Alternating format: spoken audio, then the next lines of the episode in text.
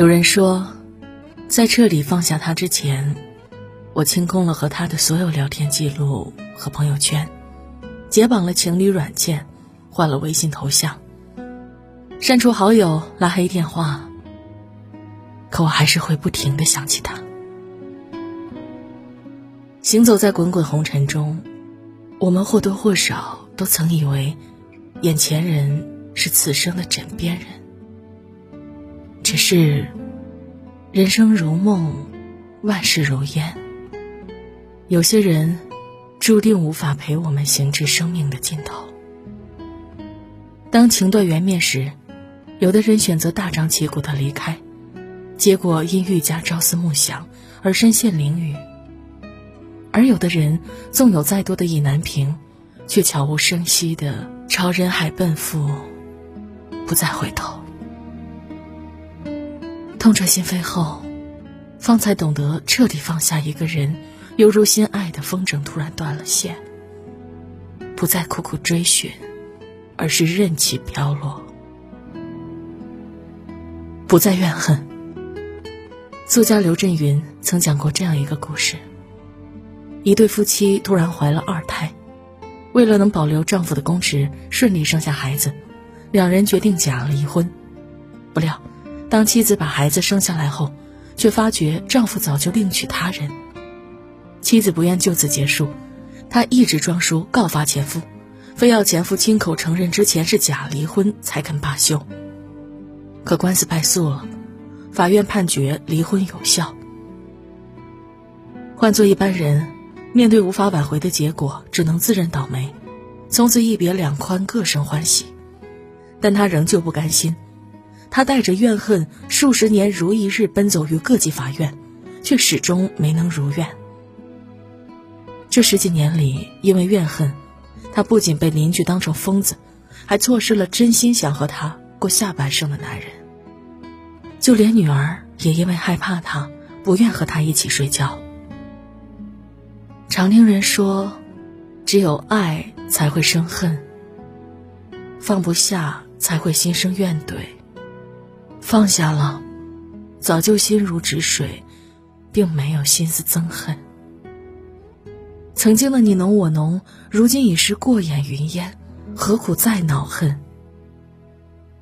作家王尔德说过：“为了自己，我必须饶恕一些事，因为一个人不能夜夜起身，在灵魂的园子里栽种荆棘。不怨恨，不是余情未了。”也不是忘了伤痕，而是缘已断，人已远，再痛恨不休也无果，只会让自己遍体鳞伤。既然无法相濡以沫，不如解开恩怨，放下心结，相忘于江湖，断绝联系，感情。有时候真叫人摸不清、猜不透。曾经爱的蜜里调油，巴不得分分钟钟都能聊天的两个人，在分开后，竟然可以了无音讯。后来，我们才觉悟，但凡做到不再联系的，大抵是心里没有对方了。前段时间，好友突然和在一起多年且正在筹备婚礼的男朋友分手了。曾经爱的有多炙热，如今就有多冷漠。分手后，他们未曾互相拉黑，也未曾联系，只是成了彼此通讯录里最熟悉的陌生人。那时候，我猜他们一定还会重归于好。直到有一次，我们一起逛街，我无意间看到之前她为男友找了许久的限量版手办，激动地告诉他，本以为他会拍下来发给前男友看。却不曾想，他只是瞄了一眼，就继续逛其他东西了。事后我问他，当时为什么不告诉他找到限量版手办了？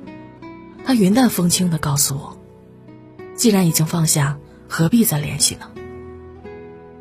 青春懵懂时，曾天真的以为分开后双方都没有主动联系对方，不过是在等谁先主动联系。可事件成熟后，才恍然惊觉。真正爱一个人是做不到不主动联系对方的，唯有不爱了，才能忍住不联系。恰似作家摆渡人说：“忍不住联系一个人，是喜欢对方最直接的证据；很久都不联系一个人，是淡忘对方最直接的表现。注定无缘的人，联系再多，也无法再续前缘。”强行联系的缘分，不但挽回不了感情，还会让对方心生厌倦，让曾经的美好在刻意打扰下烟消云散。放下期望，有些关系走着走着就淡了，有些人爱着爱着就散了。但任何一段感情的终结都是有迹可循的。曾在豆瓣上看到网友的日记，她生日之前已经提前告诉男朋友自己想要水晶手链，可男朋友却只是送给她一个保温杯。周年纪念日时，她满怀期待等男朋友给自己惊喜，但男朋友却完全不记得周年纪念日。她对葱和蒜过敏，可每次出去吃饭，男朋友点的都是有葱和蒜的菜。直到有一次，在她妈妈生日前夕。她和男朋友约好要一起陪她妈妈过生日，可到了妈妈生日那一天，男朋友迟迟未到，电话也一直没有接通。她以为他出事了，便着急忙慌的四处找他，最后在他常去的篮球场找到他。他说，那一瞬间他的心凉了半截，突然发现自己对他已经没有任何期许，便提出了分手。即使后来。男朋友给她送了她曾经希望收到的水晶手链，收到他给她点的没有葱蒜的外卖，她也无动于衷。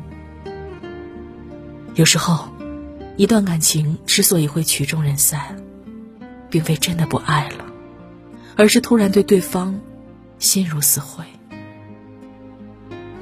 张爱玲曾感慨道：“一个人只要不再想要，就什么都可以放下。”都说情到深处，总期望能从对方身上得到些许什么，总希望对方能够为自己做点什么。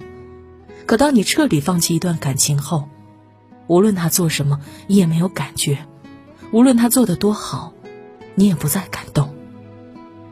所以，当你不再对他抱有任何期望的那一刻，也就彻底死心了。很喜欢作家刘同说的。